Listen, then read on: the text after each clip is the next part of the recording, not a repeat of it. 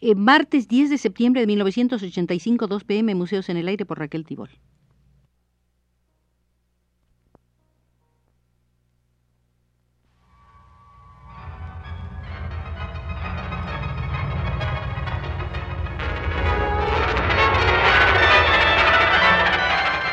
Museos en el Aire.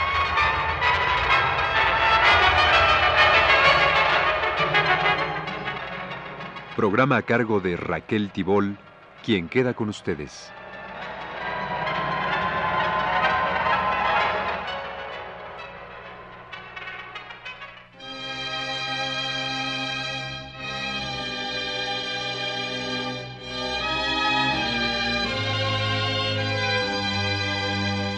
Con motivo de la gran exposición de la obra de Ignacio Asúnzolo en el Museo Nacional, venimos desarrollando una serie de visitas cronológicas al Museo de Ignacio Asúnzolo.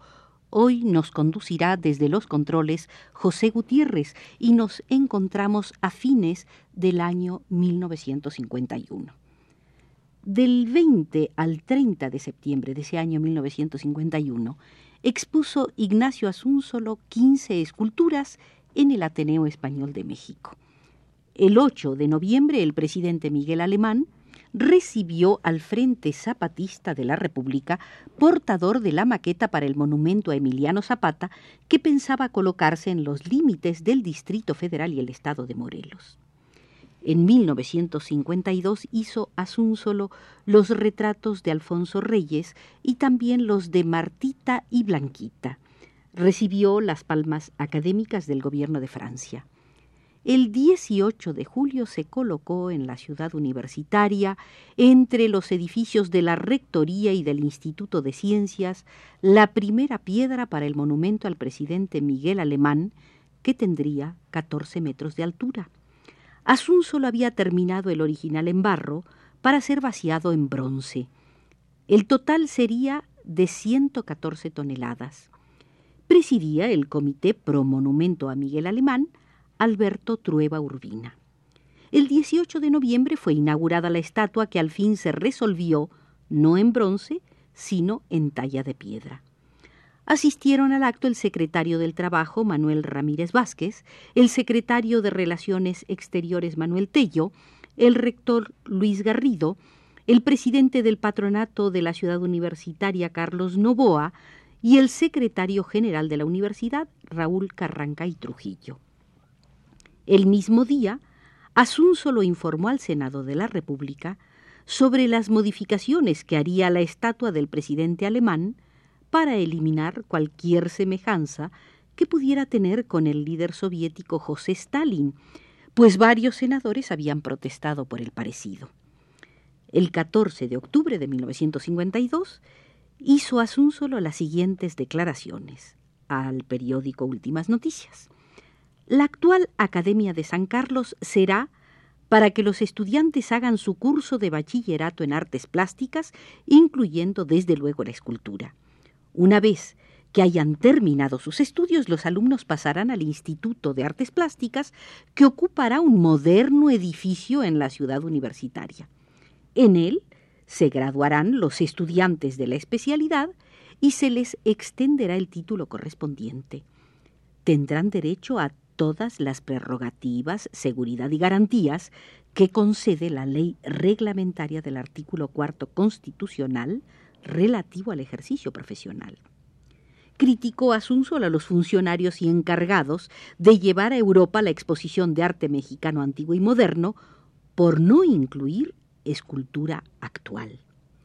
Con el auspicio de la industria DM Nacional y de su gerente Antonio Ruiz Galindo, trabaja para la ciudad de Parral, Chihuahua, el monumento al minero. En 1953 se publica la pequeña monografía Ignacio Asúnzolo con texto de Adolfo Salazar y 53 reproducciones en la colección Anáhuac de arte mexicano. En ese año 1953 hizo el retrato de la señora Silvia Arfa de Bonó, esposa del embajador de Francia en México.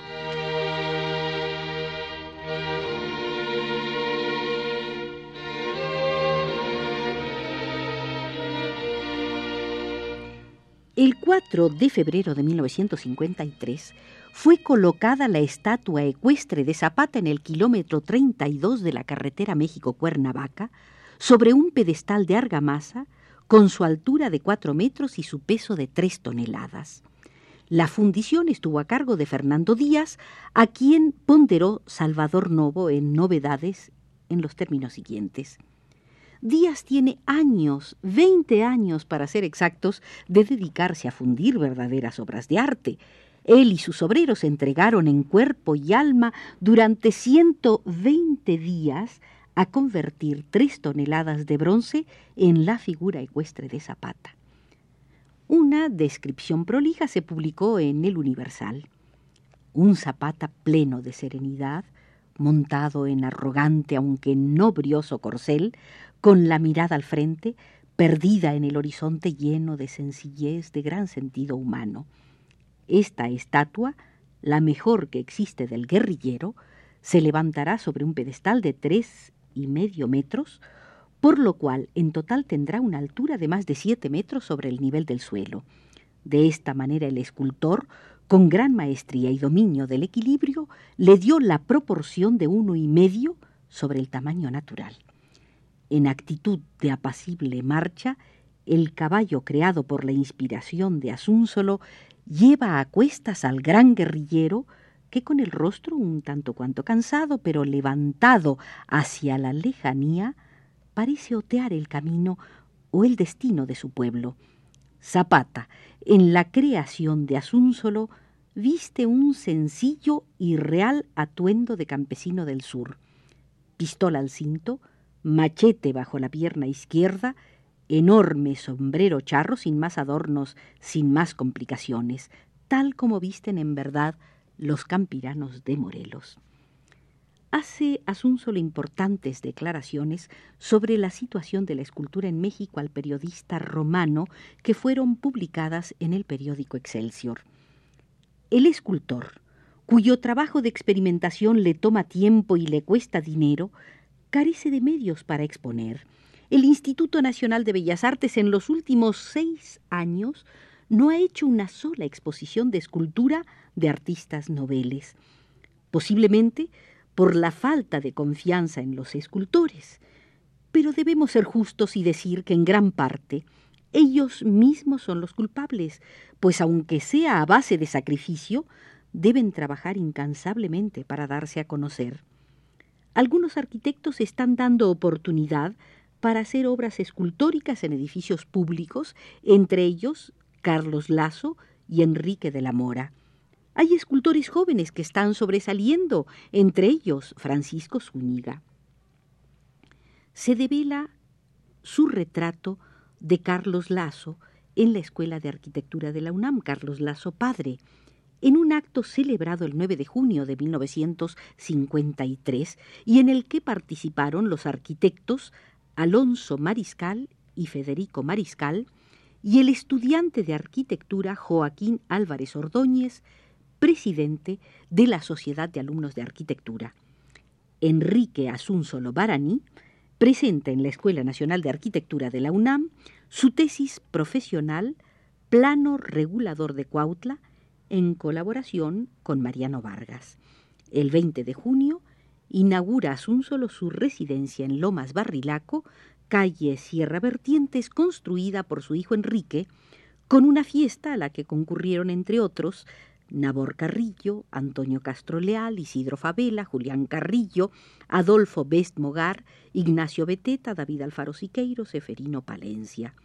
En julio termina su período como director de la Escuela Nacional de Artes Plásticas, donde ganaba mensualmente 962 pesos con 50 centavos y se inaugura el monumento al minero en Parral, Chihuahua.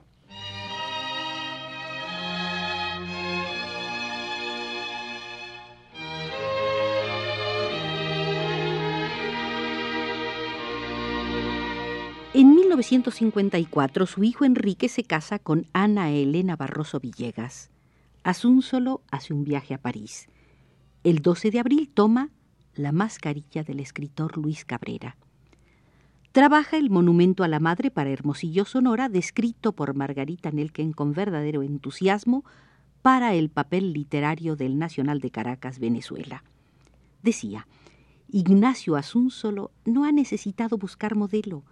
La figura de su madre, desaparecida hace unos años, se le ofrecía como fuente definitiva de inspiración. Moderna, realista, sintética. Dejémonos de clasificaciones y de márchamos de géneros. Nos encontramos ante una obra de tal sugestión emotiva que se halla por encima de un análisis de la materialidad externa de su carácter. La obra, titulada originalmente El Rosario de la Tarde, entusiasmó asimismo a Seferino Palencia, quien escribió para México en la Cultura el 30 de mayo de 1954. Aquellas manos resueltas escultóricamente de un admirable modo y en las que se adivina el instante postrero, alcanza el artista en su simplicidad un máximo de expresión. Cubre la testa y la encorvada espalda de la figura un manto sencillísimo, manto que funde sus pliegues de muy reducido número, simétricamente tratados, con la masa de la falda, sobre la que la anciana hace descansar sus dos brazos, rendidos ya al peso de los años. Una simplicidad en los volúmenes habilísimamente ensamblados, dentro de un impecable realismo, norma seguida por Asúnzolo en el decurso de su múltiple producción, realismo dignificado por una elegancia en la mayoría de las cosas, poco recargadas con lo accesorio. El artista tiende a esquematizar las masas, impregnando a esas mismas la sencillez de un vigor aflorado en un expresivo y hondo contenido. Crece el optimismo de Asúnzolo con respecto al futuro de la escultura en México y declara el 5 de septiembre de 1954 al periódico Claridades hay un renacimiento en la escultura en México. Ahora mismo estamos elaborando un ambicioso plan de estudios para capacitar técnica y artísticamente al escultor. De ahora en adelante, el artista del cincel podrá ocupar dignamente su lugar en la llamada integración de las artes plásticas, de eso que tanto hablan los arquitectos y que nunca intentan realizar. El 10 de mayo de 1955 se inaugura en Hermosillo, Sonora, en la Plaza de la Universidad, otro monumento a la madre, con asistencia del gobernador Ignacio Asunzolo. Para el lema en la placa de bronce, el periódico La Opinión organizó un concurso que ganó la niña María Eugenia Ramírez de 10 años por la frase Madre, amor sagrado y eterno. En la ceremonia, 5.000 alumnos de las escuelas oficiales entonaron el himno a la madre. El arreglo arquitectónico que rodea el bronce de un metro noventa metros de altura estuvo a cargo del arquitecto Gustavo Aguilar, jefe del Departamento de Edificaciones del Gobierno del Estado. Asúnzolo se declara un romántico del siglo XX que idealiza todas las cosas que le agradan, prefiere el neoclasicismo aunque en ninguna forma es exclusivista. Del 10 de octubre al 5 de noviembre participa en el Salón de Escultura del Salón de la Plástica Mexicana con Rodrigo Arenas Betancourt, Geles Cabrera, Federico Canesi, Rosa Castillo, Germán Cueto, José L. Ruiz, Guillermo Tucén y Francisco Zúñiga. Realiza el busto de Magda de Paul, la hija de Margarita Nerlken, muerta el 23 de junio de 1955. Y de esta manera, queridos amigos, concluimos la séptima visita al Museo de Ignacio Asúnzolo. Nos dirigió desde los controles José Gutiérrez.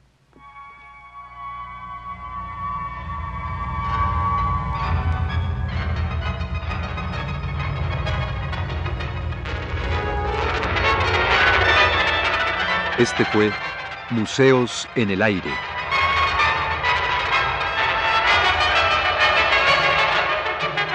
El programa de Raquel Tibol que se transmite todos los martes a las 14 horas.